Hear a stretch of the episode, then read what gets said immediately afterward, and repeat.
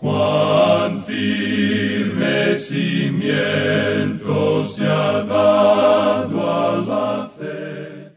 A través de la Biblia, un análisis de la Biblia libro por libro que le ayudará a crecer espiritualmente. Estos estudios fueron diseñados por el doctor J. Vernon McGee. Acompáñenos en este fascinante recorrido a través de la Biblia. La palabra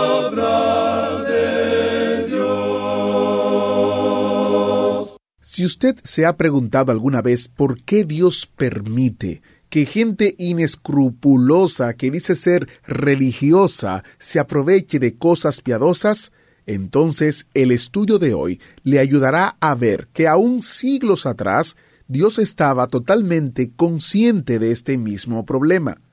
Bienvenido a, a través de la Biblia. Soy Heiel Ortiz, su anfitrión, y me alegro mucho de que usted haya hecho el estudio de la palabra de Dios una prioridad hoy. Empezamos en Números capítulo 25 y concluiremos nuestra mirada a la vida y las travesuras de un hombre que decía que hablaba por Dios. Se llama Balaam. Esta es nuestra última mirada a este individuo resbaladizo, el profeta con fines de lucro, como le llamaba el doctor Magui, quien es el autor de este estudio de a través de la Biblia. Pero antes de empezar el estudio de hoy, vamos a escuchar algunos mensajes de aliento del autobús bíblico. Algunas personas que piensan que la mentalidad del doctor Magui era demasiado cerrada, pero hay gente que se está dando cuenta de que su fidelidad a la interpretación literal de la palabra es como debe proceder. Nuestra primera carta es de un oyente del programa en inglés que vive en Texas y escribe Le doy gracias a Dios por haber descubierto a través de la Biblia. Vino en un momento cuando yo buscaba una manera de estudiar la Biblia. Hacía demasiado tiempo que yo tenía el hábito de empezar, pero después de algunos capítulos me distraía y paraba. Entonces empezaba de nuevo. Su método de enseñanza bíblica me facilita el poder seguir y además sé que tengo un fuerte entendimiento de cada capítulo. Sé en mi corazón que después de cinco años yo no seré la misma persona. Haré lo que pueda para echarle gasolina al autobús bíblico. Por favor, no salga del aire. Que el Señor les bendiga ricamente a todos. Yo no sé ustedes, queridos oyentes, pero yo aprecio mucho esta carta. Aquí tenemos otra de David, un oyente en el Ecuador. Él nos escribe. Buen día, mis amados hermanos y hermanas del ministerio a través de la Biblia. Nuestro bueno y poderoso Dios les continúe bendiciendo en gran manera sus vidas, familias y ministerio. Desde pequeño escuchaba su programa desde la radio HCJV de mi ciudad Guayaquil y actualmente es de gran bendición poder contar con estos medios digitales para poder volver a escuchar una y otra vez. Gracias David por sus palabras alentadoras y sus oraciones por el ministerio. Y así como David, usted puede volver a escuchar una y otra vez los estudios de a través de la Biblia en línea en a través de la Biblia.org barra escuchar o también puede visitar nuestro sitio web a través de la Biblia.org y descargar nuestra aplicación donde también puede escuchar una y otra vez el estudio bíblico de a través de la Biblia. Ahora vamos a orar. Padre Celestial, te damos gracias porque tu palabra es viva y eficaz y penetra nuestra mente y nuestro corazón y nos ayuda a discernir cuál es tu voluntad y aplicar principios bíblicos a nuestras vidas. En el nombre de Jesús oramos. Amén. Ahora iniciamos nuestro recorrido bíblico de hoy con las enseñanzas del Dr. Magui en la voz de nuestro hermano Samuel Montoya. Continuamos nuestro estudio hoy en el libro de Números y llegamos al capítulo 25. En este capítulo 25 encontramos la fornicación de Israel con las moabitas y cómo el pueblo de Israel adopta la idolatría de los moabitas. Todo esto constituye la doctrina de Balaam. Este es el último de los cuatro capítulos que narran la historia del extraño profeta llamado Balaam. En este capítulo 25 veremos la cosa más sutil y satánica en cuanto a lo que hizo este hombre Balaam. Hemos descubierto ya el camino de Balaam, es decir, el camino de la codicia. Buscaba el todopoderoso Señor dinero y estaba dispuesto a sacrificar todos sus principios morales y espirituales para obtenerlo. Vimos también en la epístola de San Judas Apóstol acerca del error de Balaam. Y dijimos que su error consistió en no reconocer el hecho de que Dios podía declarar justos a los pecadores que confían en Él. Hay multitudes que se sientan en los bancos de las iglesias hoy en día, amigo oyente, y se paran en los púlpitos que tampoco reconocen el hecho de que Dios justifica a los pecadores. Dios declara justos a los pecadores si tienen una fe sencilla en Jesucristo. Apocalipsis 2.14 nos informa acerca de la cosa detestable que hizo Balaam. Dice allí, Pero tengo unas pocas cosas contra ti, que tienes ahí a los que retienen la doctrina de Balaam, que enseñaba a Balac a poner tropiezo ante los hijos de Israel, a comer de cosas sacrificadas a los ídolos y a cometer fornicación. Ahora, cuando Balaam vio que no le era posible maldecir a Israel, decidió entonces enseñarle a Balac una manera cómo podría lograr la maldición de este pueblo.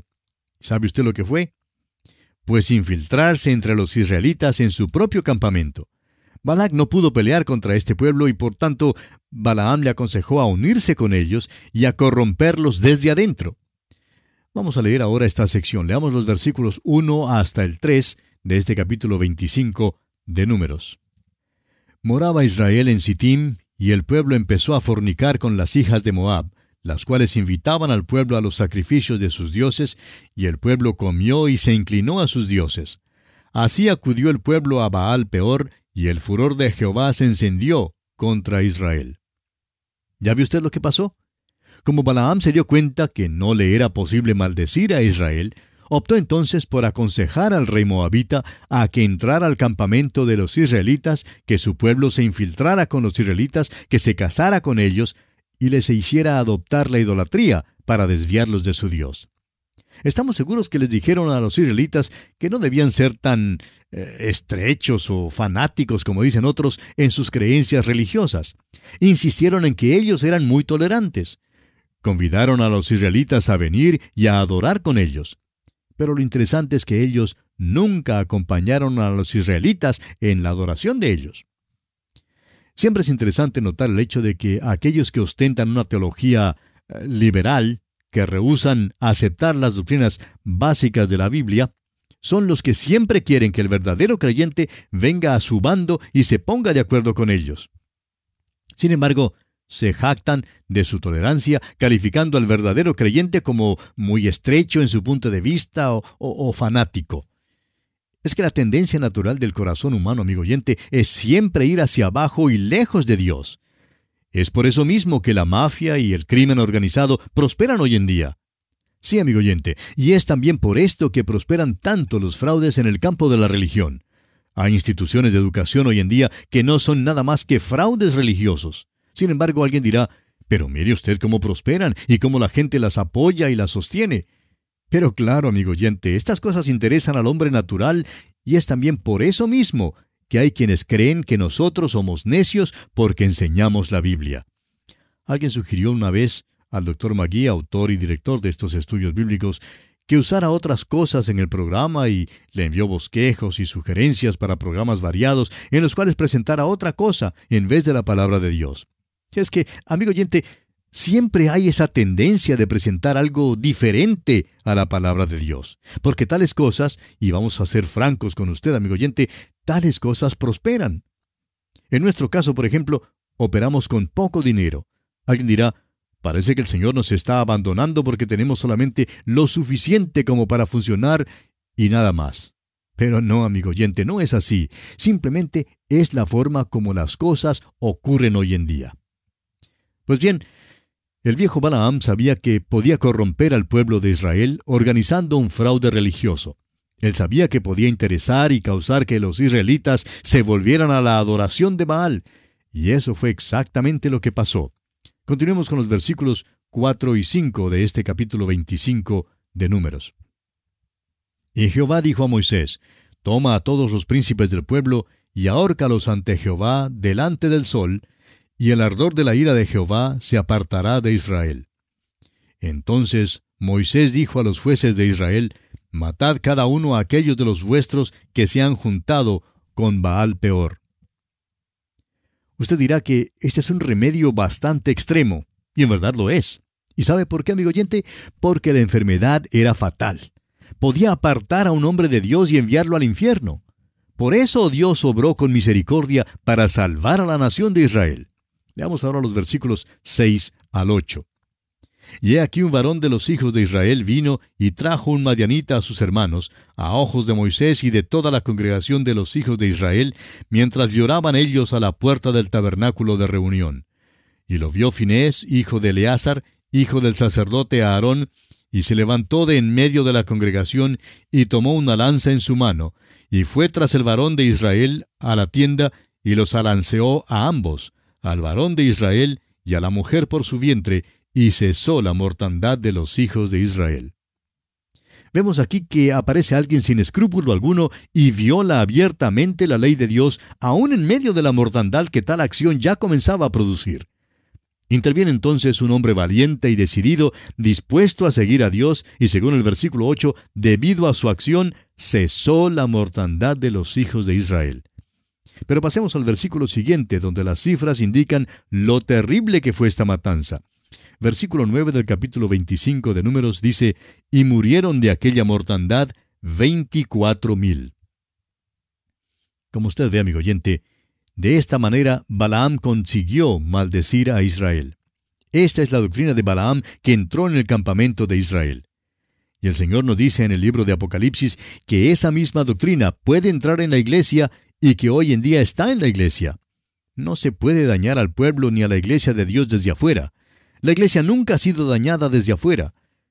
En la iglesia de Pérgamo, por ejemplo, según dice Apocalipsis 2.14, el mundo entró como una inundación y el diablo se asoció con la iglesia. Fue lo mismo que Balaam hizo con Israel. Este es un gran principio que es pertinente a todas las relaciones entre el creyente en Cristo y el mundo que le rodea. Después de la Segunda Guerra Mundial, los Estados Unidos colocaron bases de proyectiles en todas partes. Hacía todo lo posible por mantener afuera al enemigo. Pero ¿qué pasó? El país comenzó a decaer desde adentro. Vino un decaimiento moral tal como nunca se haya visto. Hoy en día, los revolucionarios están dentro de la nación, la están destruyendo desde adentro, amigo oyente. Roma, por ejemplo, no cayó desde afuera. Ningún enemigo de afuera pudo destruir a Roma, pero Roma cayó desde adentro. Y creemos que eso es cierto también en cuanto a la iglesia no puede ser dañada desde afuera, sino desde adentro. ¿No se ha fijado usted que el Señor Jesucristo fue traicionado desde adentro? No fue por un soldado romano. El que lo traicionó fue uno de sus propios apóstoles. Fue su propia nación que le entregó a Roma para ser crucificado. Jesús siempre fue traicionado desde adentro. Y eso todavía ocurre hoy en día. Bueno, esta es la doctrina de Balaam, y como lo hemos visto, es una doctrina condenable. Y ahora para concluir, leamos los versículos 10 al 18 de este capítulo 25 de Números. Entonces Jehová habló a Moisés diciendo, Finés, hijo de Eleazar, hijo del sacerdote Aarón, ha hecho apartar mi furor de los hijos de Israel, llevado de celo entre ellos, por lo cual yo no he consumido en mi celo a los hijos de Israel. Por tanto, diles, He aquí yo establezco mi pacto de paz con él, y tendrá él y su descendencia después de él el pacto del sacerdocio perpetuo, por cuanto tuvo celo por su Dios e hizo expiación por los hijos de Israel. Y el nombre del varón que fue muerto con la madianita era Simri, hijo de Salu, jefe de una familia de la tribu de Simeón. Y el nombre de la mujer madianita muerta era Cosbi, hija de Sur, príncipe de pueblos, padre de familia en Madián. Y Jehová habló a Moisés diciendo, Hostigad a los madianitas y heridlos, por cuanto ellos os afligieron a vosotros con sus ardides con que os han engañado en lo tocante a Baal peor, y en lo tocante a Cosbi, hija del príncipe de Madián, su hermana, la cual fue muerta el día de la mortandad por causa de Baal peor. Vemos pues aquí que el pacto del sacerdocio es establecido con Finés, hijo de Eleazar, hijo de Aarón el sacerdote. El Señor le manda entonces a Moisés a hostigar a los madianitas y a darles muerte. Y así concluye este capítulo 25 de Números. Llegamos ahora al capítulo 26. En este capítulo 26 tenemos el censo de la nueva generación, es decir, de los nacidos en el desierto. Este es el principio de una nueva sección en el libro de Números. Tenemos aquí una nueva generación que se está preparando para entrar en la tierra prometida. Esta sección se extiende del capítulo 26 hasta el capítulo 36, o sea, hasta el final del libro de números. Y pasaremos más bien deprisa por el resto del libro de números. Tenemos aquí en el capítulo 26 de números que el número de los israelitas ha descendido, debido a la gran mortandad acaecida al pueblo de Israel por su rebelión y pecado durante su marcha en el desierto. No vamos a tomar el tiempo para detallar el censo de cada una de las tribus, pero si usted lee todo el capítulo 26, notará que se ha reducido el total de los habitantes desde el primer censo. Por ejemplo, vemos el caso de los de la tribu de Rubén mencionados en el versículo 7 de este capítulo 26. Leamos. Estas son las familias de los Rubenitas, y fueron contados de ellas cuarenta y tres mil setecientos treinta. Ahora, si usted vuelve al primer censo allá en el primer capítulo, notará, según el versículo 21, que los contados de la tribu de Rubén fueron 46.500. Los contaron 40 años antes, cuando comenzaron su marcha en el desierto, y había 3.000 personas más que ahora. Si quiere puede ir pasando por la lista y notará que hay una reducción similar que se ve en todas las tribus. En el versículo 51 de este capítulo 26 de Números, por ejemplo, dice, Estos son los contados de los hijos de Israel, 601.630. Ahora, si lo comparamos con Números capítulo 1, versículo 46, donde dice que había 603.550, notamos que hay una pérdida neta de 1.820 habitantes en comparación al censo que se había efectuado 40 años antes. Usted recordará que Dios había dicho, fructificad y multiplicaos. Cuando Dios les estaba bendiciendo, ellos se multiplicaban. Pero su extravío por el desierto revela que estaban fuera de la voluntad de Dios en lugar de crecer en número, decrecían. La vieja generación murió en el desierto, así como Dios les había dicho que morirían. Esa generación no podría entrar en la tierra prometida. Los versículos 64 y 65 de este capítulo 26 de Números dicen, Y entre estos ninguno hubo de los contados por Moisés y el sacerdote Aarón, quienes contaron a los hijos de Israel en el desierto de Sinaí. Porque Jehová había dicho de ellos, morirán en el desierto, y no quedó varón de ellos, sino Caleb, hijo de Jefone, y Josué, hijo de Nun. Esta es ahora la nueva generación. Todos aquellos que formaban parte de la vieja generación, aquellos que eran mayores de 20 años cuando entraron en el desierto, han muerto. Dios no hizo responsables a los que tenían menos de 20 años. Y esto puede darnos alguna indicación en cuanto a la edad de la responsabilidad. ¿Cuándo se alcanza? No lo sabemos y no queremos sugerir que sea a los 20 años, pero creemos que es una edad mayor que la que muchos de nosotros sospechamos que es. Esta es pues una nueva generación con la excepción de dos hombres, y vamos a conocer mejor a estos dos hombres interesantes cuando lleguemos al libro de Josué. Y aquí concluimos el capítulo 26 de Números. Llegamos ahora al capítulo 27. En este capítulo 27 encontramos el lugar de la mujer bajo la ley y a Josué designado como sucesor de Moisés. Estamos en la sección final del libro de números que hemos llamado Una nueva generación. Vimos ya que cuando se tomó el censo, Josué y Caleb eran los únicos que habían sido contados en el primer censo.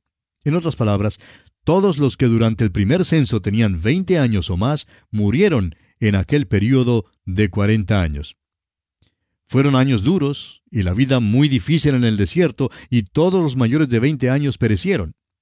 Tenemos entonces ahora una nueva generación y esta nueva generación tendrá también nuevos problemas.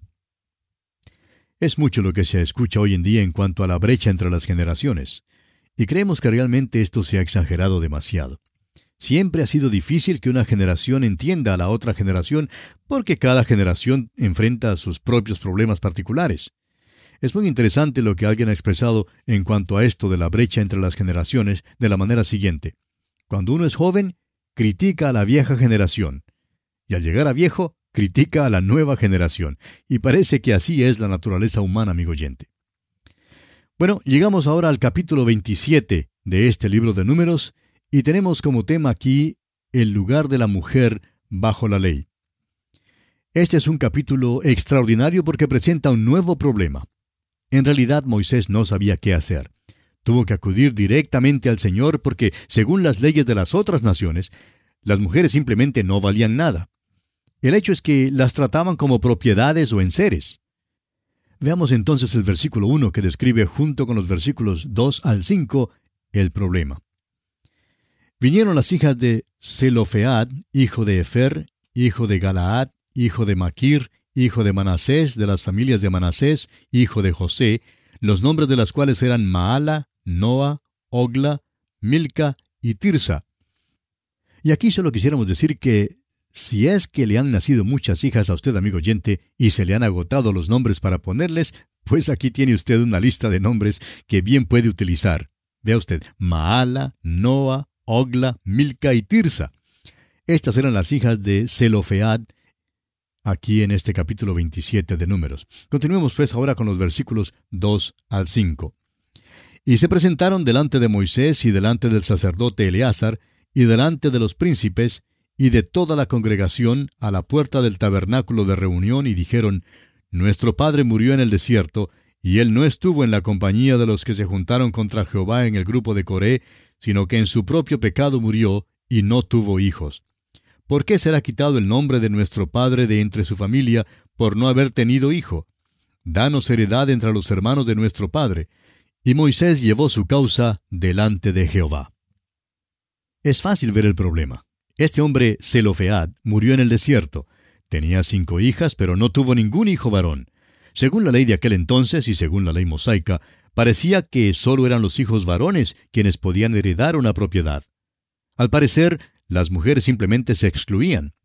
Por otra parte, era cierto que las leyes de las otras naciones sí las excluían. Consideraban que las mujeres no valían nada. ¿Qué pueden hacer entonces? Bueno, estas hijas de Zelofead parece que eran bastante emprendedoras. Pero dejaremos el caso para considerarlo en nuestro próximo programa, Dios mediante, porque nuestro tiempo ya se ha agotado. Así es que, amigo oyente, le invitamos a acompañarnos en nuestra próxima audición. Será pues hasta entonces que Dios le bendiga ricamente. En el estudio de hoy, Samuel Montoya mencionó a dos hombres interesantes a quienes vamos a conocer mejor cuando lleguemos al libro de Josué. Ellos tienen un mensaje fantástico para nosotros en cuanto al coraje, dependencia en el Señor, fe, esperanza y fuerza en nuestra vejez. Llegaremos al libro de Josué en mayo, pero primero tenemos los grandes estudios de Juan y Deuteronomio. ¿Sabe usted quiénes fueron las primeras personas que pensaron en los derechos de las mujeres? Se va a sorprender. Únese a nosotros mañana para oír más en A través de la Biblia.